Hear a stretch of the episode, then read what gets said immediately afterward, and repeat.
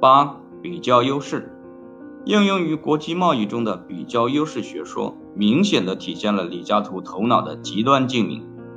亚当·斯密对产品跨国界的自由运动所获得的收益进行了分析，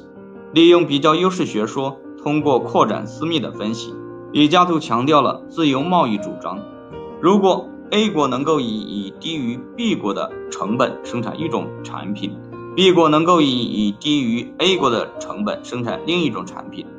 那么，两国通过实行地区专业化与贸易都将获益。用国际贸易理论的术语来说，如果一国在一种商品的生产中拥有绝对优势，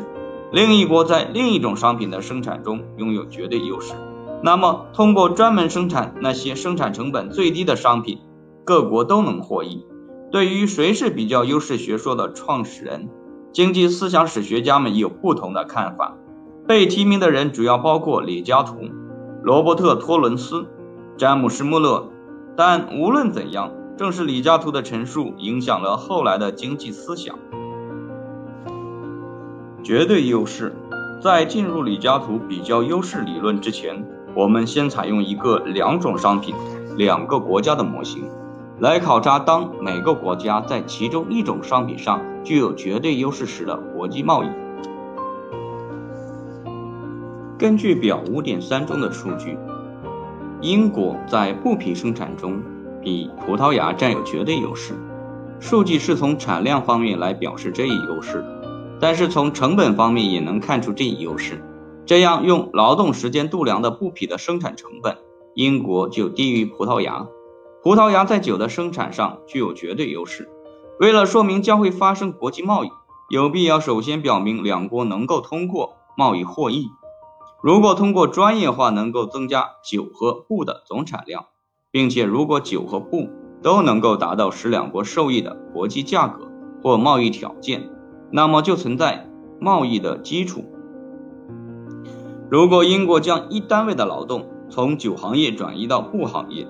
葡萄牙将一单位的劳动从布行业转移到酒行业，那么每个经济体仍然投入相同的劳动总量时。酒和布的总产量都增加了。尽管在英国，一单位劳动从酒行业中移出，减少了四加仑的产量，但是在葡萄牙，另一单位投入到酒行业，增加了八加仑的产量。所以，酒的世界总产量现在多了四加仑。类似的，当葡萄牙的产量由于一单位劳动从布匹的生产中移出而减少一码时，英国布匹行就增加了一单位劳动增加了两码的产量。因此，布匹的总产量增加了一码。所以，对于只有两个国家的世界来说，通过将劳动转移到具有绝对优势的行业，其结果是总产量变大了。我们的下一个问题是明确依靠国际贸易是否能够对两国都有意义的价格。我们将按照实物交换的方式处理价格。在英国，一码布可以交换两轮酒，布的价格两倍于酒的价格。如果用一码布能够换来超过两加仑的酒，英国人将愿意用布交换酒。在葡萄牙，酒和布的国内价格是八加仑酒交换一码布。如果葡萄牙能够用少于八加仑的酒换得一码布，他们将愿意这么做。因此，我们就明确了酒和布匹都存在一系列使两国获益的国际价格。当价格处于七点九加仑交换一码布。与二点一加仑酒交换一码布之间时，两国都将从贸易中获益。比较优势，斯密与李嘉图都认识到，当各国具有绝对优势时，国际专业化与贸易所带来的好处。但是，当一国在所有商品的生产上都更有效率时，又会怎么样呢？我们通过下列假设来修正原来的例子，即英国的生产力得到了三倍的提高。使得每单位劳动的产量如下表五点四所示：每单位劳动产量，英国九十二布六，葡萄牙九八布一。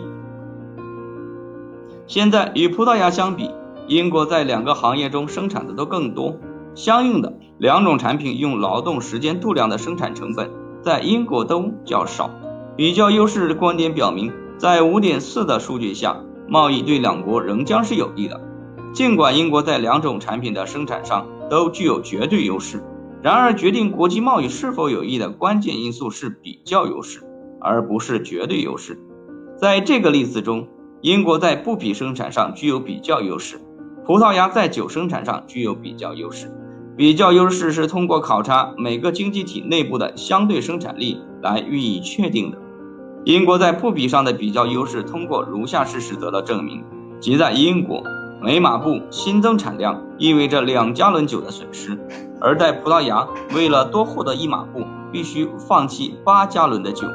葡萄牙在酒的比较优势通过如下事实得到说明：即在葡萄牙，只用八分之一马布的损失就能。多获得一加仑的酒，而英国必须放弃二分之一码的布，才能生产出又一加仑的酒。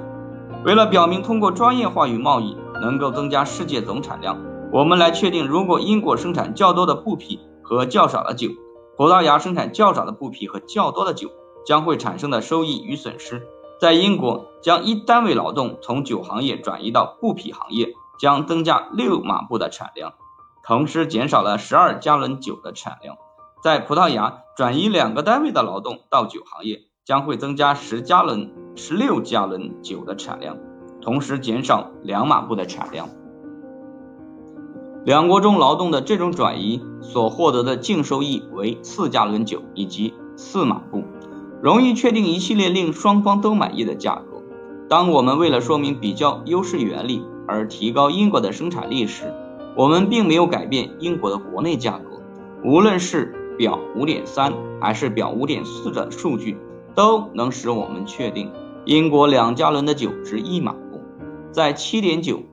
加仑酒交换一马布与二点一加仑酒交换一马布的价格之间，英国与葡萄牙两国都能从交易中获益。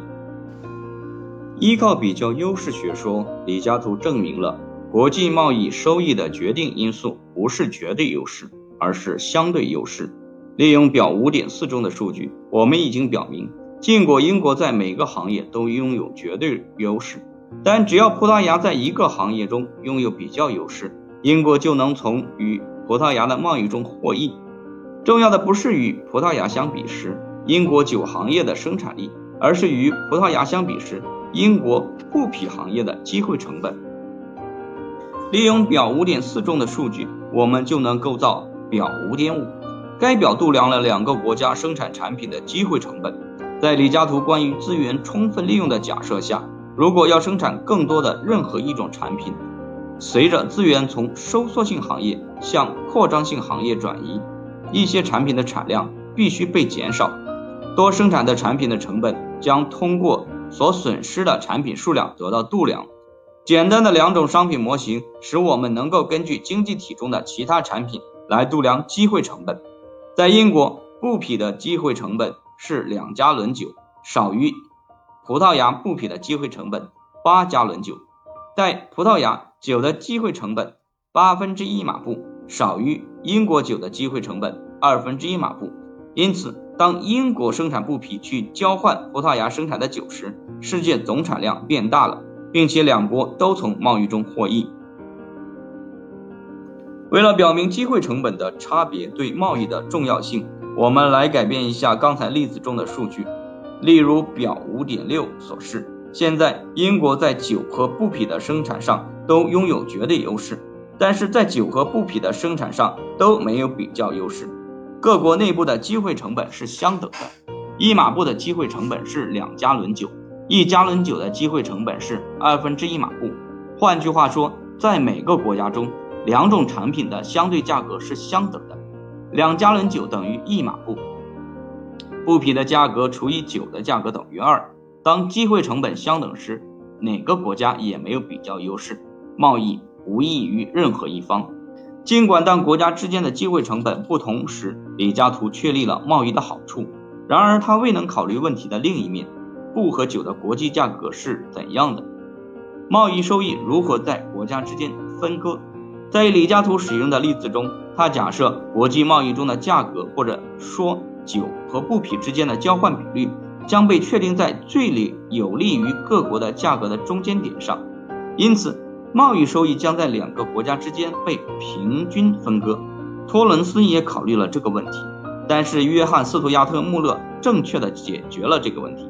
他断定，贸易条件或者说国际价格将取决于参与贸易的国家商品需求的相对力量。李嘉图的比较优势概念不仅具有理论上的优雅，而且具有重要的政策含义。如果我们利用多商品多国家的社会来代替简单的两种商品两个国家的模型，那么比较优势原理表明，只要国家之间的机会成本不等，通过国际贸易就可获得收益。反对国际贸易中政府干预的古典案例，首先由斯密强有力的提出，又由李嘉图予以相当大的扩充。英国的谷物法为产品在国际的自由流动设置障碍，他们不仅通过收入的重新分配，使收入从资本家流向地主，从而减缓了英国的经济增长速度，而且减少了所有国家普通公民的福利。比较优势学说揭露了。关税负担是由外国人承担的这一流行观点中的谬误。与国际贸易的其他学说相比，比较优势学说具有更加广泛而重要的含义。我们已经看到，重农主义者与重商主义者都将各方之间的交换或贸易视为在损害另一方的情况下使一方获益。这是因为他们含蓄的假设产品总量是固定的，因此如果一方获益，另一方就受损。这也是一些理论暗含的假设。这些理论认识到，在一定有赢家和输家的经济交换中存在着冲突。李嘉图用其比较优势理论所证明的是，各方之间的自愿贸易或交换能使双方获益。原因在于，一方拥有比较优势的产品，实行了专业化，使效率提高，从而导致更大的总产量。我们可以应用于来自小城镇。国家以及国际贸易的例子来理解这一观点的重要性。我们假设一个小城镇中最好的律师也是最好的打字员，他为自己的律所打字吗？不，他雇一个打字员。原因在于，尽管他在法律事务和打字两者都具有绝对优势，然而通过将时间花在他的比较优势方面，他能获得更高的收入。他的秘书自愿答应按照比律师的小时工资低得多的工资为他打字，这也是因为在他的比较优势方面实行了专业化，而使经济状况变好。作为实践比较优势的结果，总产量变大了，经济馅饼变大了。一旦理解这个主张，将其运用于律师和打字员之间、纽约和加利福尼亚之间，以及英国和葡萄牙之间就容易了。重商主义者。保护行业免受对外贸易侵害，私密的绝对优势原理使之受到损伤，比较优势学说则几乎将其推翻。更重要的是，该学说也表明，即使由于相对稀缺性而使社会上存在冲突，然而经济参与者之间的自愿交换将导致更大的总产量和共有的收益。幸运的是，律师和打字员都不需要了解比较优势理论。他解释了他们如何行为，没有解释他们是如何思考的。李嘉图、私密以及贸易基础，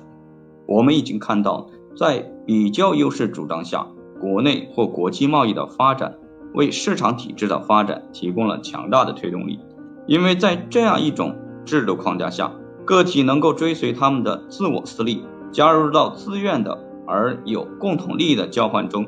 这种交换也有益于整个社会。然而，从另一个角度来看，比较优势主张的出现非常有悖常理地阻止了经济理论的发展，因此也阻碍了我们对经济体的理解。这一点之所以发生，原因在于李嘉图的比较优势主张依赖于如下假设：即个体与社会的相对生产力都是既定的与固定的。经济学家将这种固定和既定的变量称作外生的。表明它们的价值是在特定模型的结构之外决定的。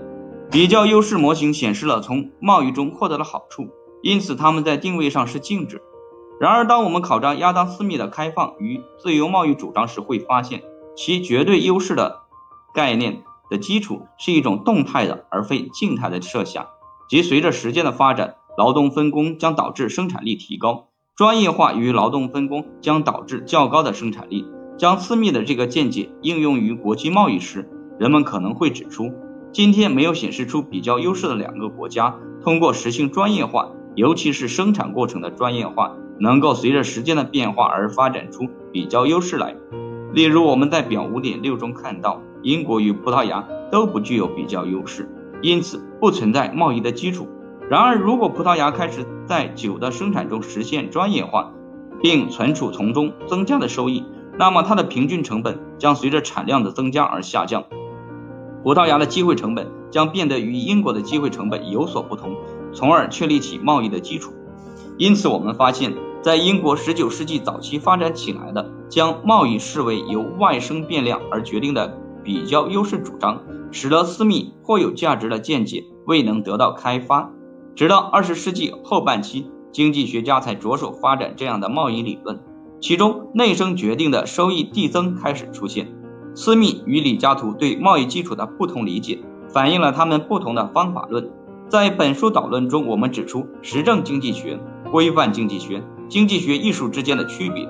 在第四章中，我们看到亚当·斯密是一位运用前后关联的分析来发展其经济政策的大师。李嘉图比斯密拥有更加抽象的方法和更加非关联的政策方法，他也非常擅长经济学艺术。李嘉图关注于保护英国农业的经济政策所带来的后果，运用劳动价值理论和其他同样抽象的假设。他断定保护英国农业的古法将减少利润，并导致较慢的资本积累率和经济增长。根据李嘉图的观点，自由贸易是有益的政策。他的比较优势模型同样很抽象，并缺乏前后关联的基础。其模型推断。自由实现的自愿交换将增加经济馅饼的规模。显然，从李嘉图与私密的例子中可以看到，经济政策艺术可以拥有不同方法倾向的经济学家所精通。